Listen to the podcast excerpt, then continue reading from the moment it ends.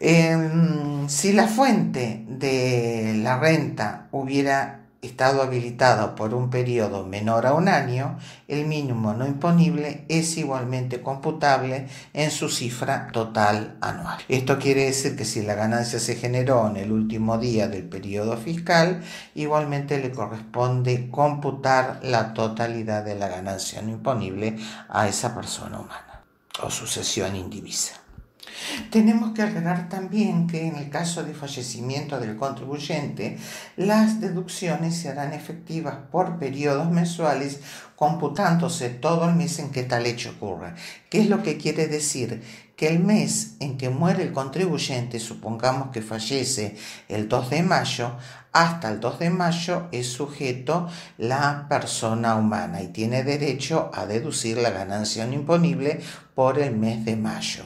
Al día siguiente inmediato de la muerte, si falleció el 3 de mayo, o sea, a partir del 4 de mayo, empieza la sucesión indivisa y eh, como es en forma proporcional, ese mes también lo va a deducir la sucesión indivisa.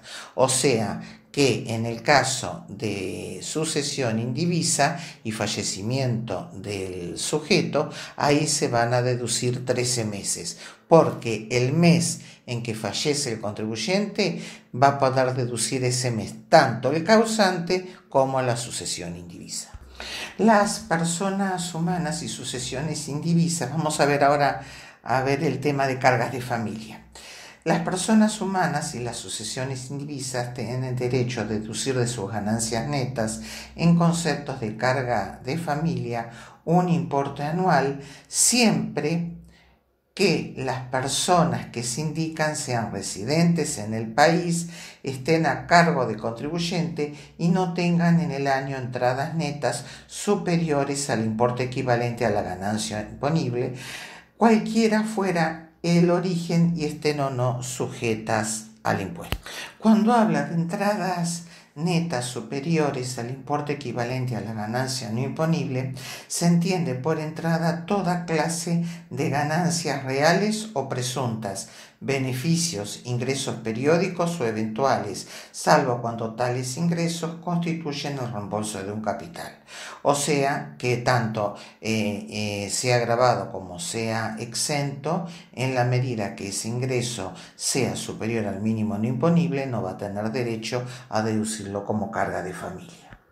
El artículo 30 de la ley en el inciso B establece eh, un monto que va a poder deducir por el cónyuge y también por cada hijo hija, hijastra menor de 18 años o incapacitado para el trabajo.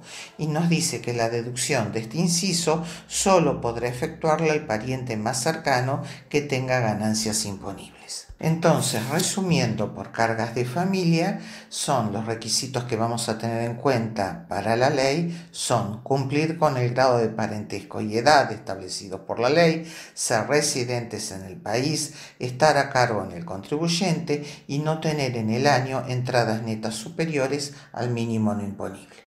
Tener que considerar eh, las siguientes definiciones para ciertas cargas de familia los efectos de proceder o no a su deducción.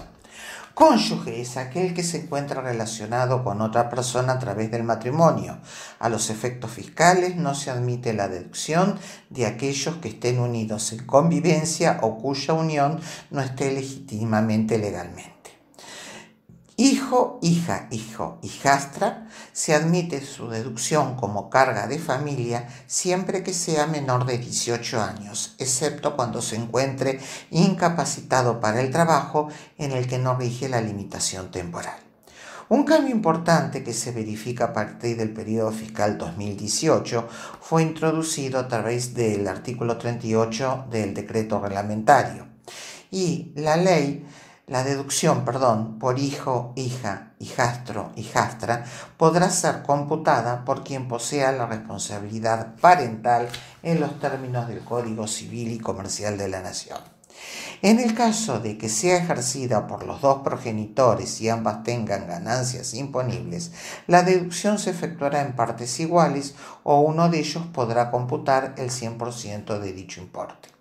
En el caso de una persona incapacitada para el trabajo mayor de 18 años, la deducción podrá ser computada aun cuando hubiese cesado la responsabilidad parental por alcanzarse la mayoría de edad.